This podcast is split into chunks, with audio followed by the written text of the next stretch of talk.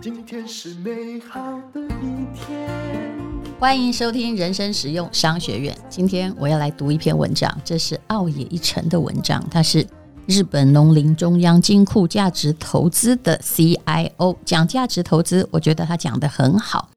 后来他就出了一本非常通俗的有关于谈金钱观的书，就是学校没教但一定要懂的金钱观。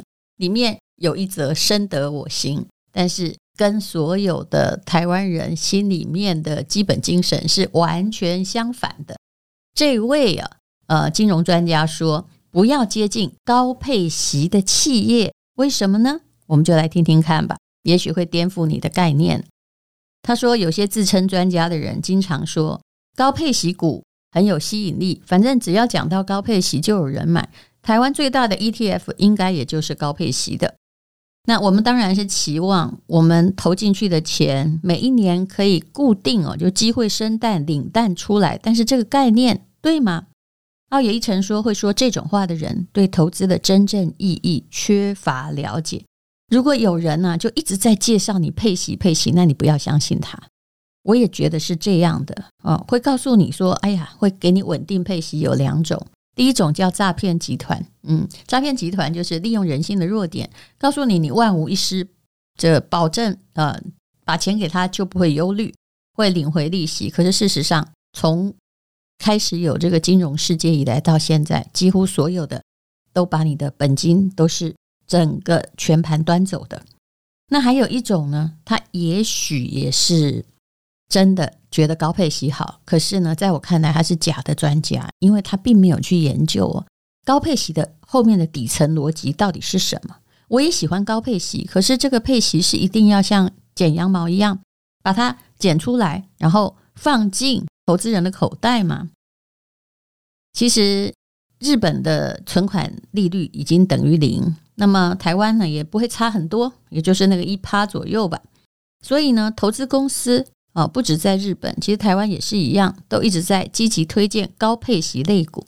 但最大的问题是，请问哦，银行的利息定存都那么低，嗯，把你的钱拿去，然后给你高配息的人，他是从哪儿能够给你这么多利息？其实你只要想到这一点，多半会不寒而栗。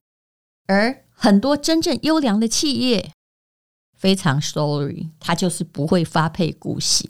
为什么？你会发现台积电它发的股息跟它的获利也没有，就一直在呈现什么一定的比例，对不对？它没有把它赚的都发给你，这是对的。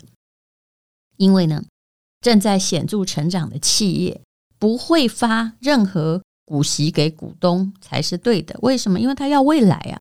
他要把赚取的利润全部投入设备、研究、开发，他当然还要用高薪来吸引人才。那股东基本上就是投了钱也不管事。他如果把所有的钱赚两块配两块，请问那以后如果还要进行厂房的设备投资的话，他难道还要很复杂的去要钱啊？另起炉灶重新开始吗？所以。真正在成长的企业会运用复利投资啊，来呃投资自己的公司，让公司进一步壮大，也就是把赚来的钱再打进去啊，让你的公司变成哈，假设今年赚十趴，一点一乘一点一乘一点一，我想这样解释大家就理解了。优秀的经营者都了解公司用复利效果经营的惊人成效，也就是。赚的钱不可以马上吃喝玩乐花掉啊，这样你的公司才会壮大。我们不要说其他的企业，像台塑不是吗？啊，王永庆创了台塑，可是他就慢慢的啊，当然他也发股利给大家，可是他有保留一些盈余，然后继续投资，所以他才能够由一个小小的企业变成一个很大的世界性的集团。当然这中间还蛮复杂，可能还会有一些增资的过程。可是公司如果自己能够有自己的资金可以用，那就是最好的。当一个公司具有竞争优势以及成长机会，请问它是怎么样配给你大量的股息呢？你应该期待它涨的是股价哦。这时候，公司的经营者并不是为了要发股息来讨好你这些投资人，而是要尽可能的扩大公司的企业价值哦。那从相反的观点来看呢，也就是说，呃，高配息的企业的经营者是已经放弃了自己的成长机会。为什么他要把赚来的钱都配给你呢？你其实常常可以看到一些票券啊，证券公司或金融公司，他发给你的利息是蛮高的，因为他找不到对公司发展必要的投资案，竞争的优势并不充分，或者是这个行业前景有限，并不知道要把钱投在哪儿才稳当，但是他又不想被你这个股东抛弃，为了留住股东，所以才发放高股息。呃，奥野一成说，以日本为例。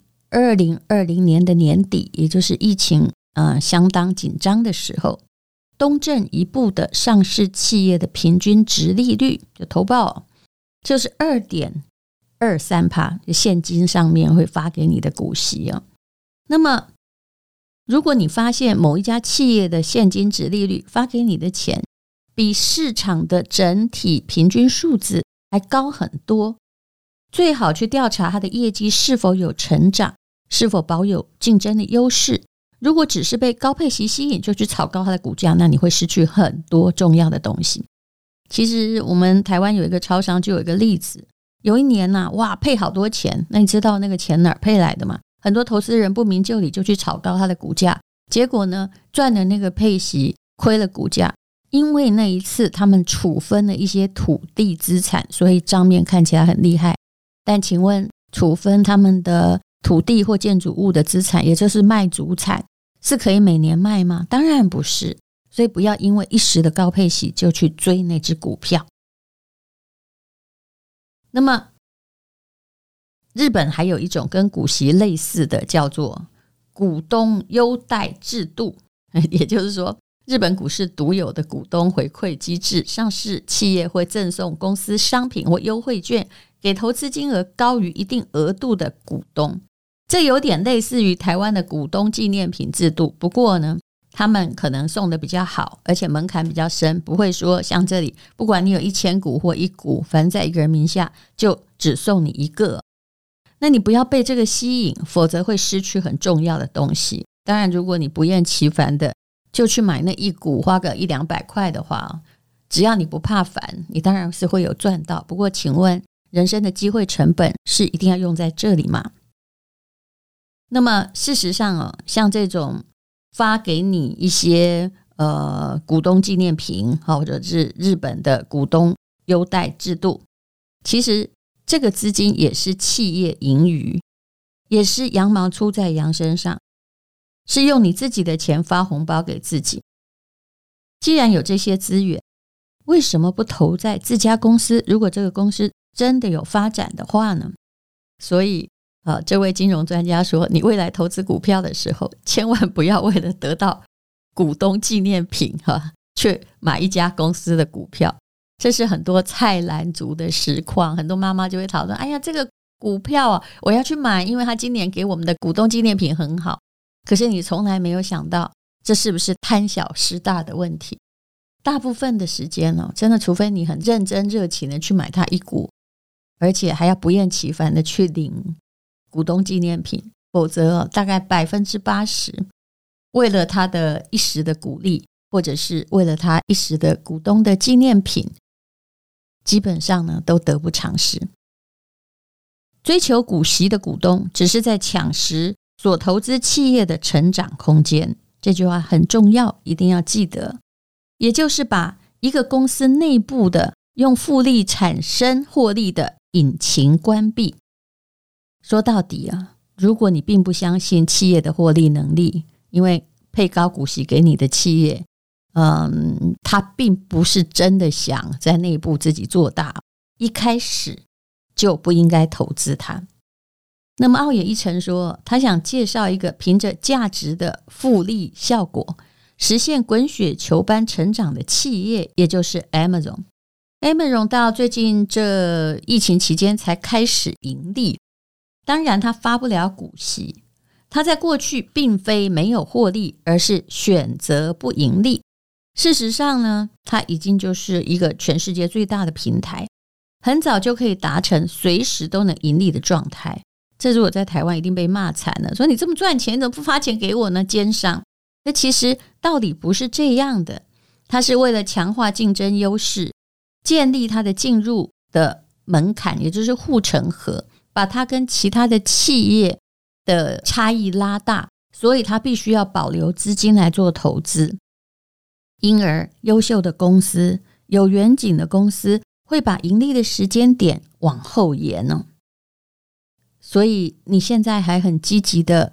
一直想要人家高股息给你吗？其实我一直觉得，我讲老半天，就算我跟很多嗯、知识水准很高的人啊、他可能念过硕士、博士，可是跟他们讲，他们还是不懂，因为呢，大部分的人还是很在乎，就是用一个非常传统的观念。请问我现在投资了一年，我可以得到多少？如果你是一个真正的投资家，我是很建议你干脆用十年来看了。与其看一年，不如看十年。你看巴菲特，你也知道了。巴菲特从最早期的一股可能不到十块钱的美金，那他自己的成长状况就是在滚雪球式的复利啊，把资金保留在内部，然后让公司长大。一直到我在念这篇文章的时候，巴菲特至少有四十八万美金，从十块变四十八万，不是很好吗？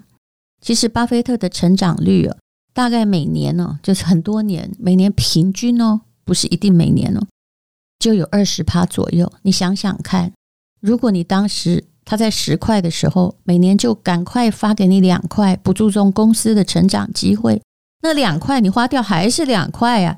可是那两块，如果放到现在，它是多少呢？答案呢，就是四十八左右，那就九九万多块美金。那么。是不是拿九万多块美金比以前赶快花掉两块？嗯，当时的两块应该可以买个一打可乐吧？是不是好很多呢？时间是投资的重要的武器，杰出企业的价值是需要投入时间，而且在企业本身也要追求复利效果，在这个帮助下累积壮大哦。那么，在优秀的企业中短期内股价还是会受到股市行情变动的影响，可是啊。你要选择的是长期来说，股价会随着不断累积扩大，然后企业价值不断上升的企业。所以不要贪股息，你应该要看长期效益，你的人生肯定会大幅度的改变。谢谢你收听人生实用商学院。今天是勇敢的一天，没有什么能够将我为难。今天是晴。今天又可以，今天又可以好好吃个饭，做我爱做的事，唱我爱唱的歌，吃我想吃的饭，尽量过得简单。做我爱做的事，唱我爱唱的歌，吃我想吃的饭，尽量过得简单，尽量过得简单。